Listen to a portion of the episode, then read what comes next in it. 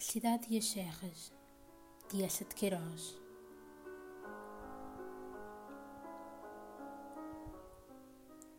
Dos olhos que na cidade andavam, sempre tão crepusculares e desviados do mundo, saltava agora um brilho de meio-dia, resoluto e largo, contente em se embeber na beleza das coisas.